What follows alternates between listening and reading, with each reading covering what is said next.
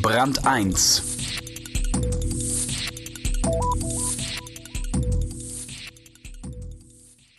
In vielen Unternehmen gilt die Devise Kosten senken um jeden Preis, auch die der Dienstleister. Darunter leidet, wen wundert's, die Qualität bzw. das Preis-Leistungs-Verhältnis. Über die Gründe sprach Christiane Sommer mit dem Experten Hermann Simon, der sogar eine Lösung wüsste. Professor Hermann Simon ist Vorsitzender der Geschäftsführung des von ihm gegründeten Beratungsunternehmen Simon Kucher und Partners in Bonn. Er ist Fachmann für Strategie, Marketing und Pricing und Autor von mehr als 30 Fachbüchern, die in 15 Sprachen übersetzt wurden.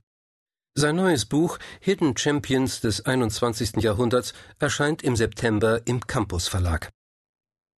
Skandale wie der um das Geldtransportunternehmen Heros zeigen, dass es im Verhältnis zwischen Unternehmen und ihren Dienstleistern nur noch um eines zu gehen scheint, den niedrigsten Preis, koste es, was es wolle. In der Tat werden viele Kunden immer mehr zu Zynikern im Sinne von Oscar Wilde. Für Wilde ist jemand ein Zyniker, der den Preis von allem und den Wert von nichts kennt. Gibt es denn keine Vorstellung davon, was etwas wert ist, was etwa eine Dienstleistung kostet? Viele Unternehmen werden mit Hilfe von Angst und Kontrolle geführt. Jeder muss Ergebnisse liefern. Und wer das nicht schafft, muss mit ernsten Konsequenzen rechnen. Also melden sich die Einkäufer bei ihren Dienstleistern und sagen, jetzt finden die jährlichen Preisverhandlungen statt. Um mindestens fünf Prozent müssen die Preise runter. Und das machen sie jedes Jahr.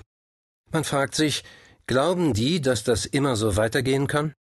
Zumal man bei Dienstleistungen in der Regel keine jährlichen Produktivitätssteigerungen von fünf bis zehn Prozent erreichen kann. Da wird gedankenlos ein Modell, das in der Produktion auch nur begrenzt funktioniert, auf einen Bereich übertragen, auf den es nicht passt. Ein Friseur oder ein Berater kann nicht jedes Jahr fünf Prozent Produktionssteigerung erwirtschaften. In solchen Berufen gibt es keine Automation. Die Kunden scheinen das anders zu sehen. Sie glauben offenbar, dass sich die Zulieferer vorher auf ihre Kosten die Taschen gefüllt haben. So weit wird gar nicht gedacht, sondern mit Standardmodellen und Vorgaben gearbeitet, die von oben kommen. Der Einkäufer sagt dann, das ist meine Vorgabe und daran muss ich mich halten. Punkt. Qualität ist kein Argument?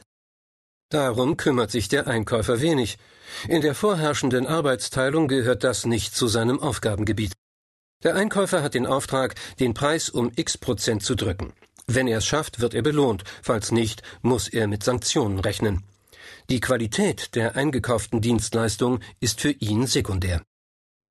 Je größer die Organisation, desto größer die Wahrscheinlichkeit, dass er die Folgen seines Handelns nicht verantworten muss?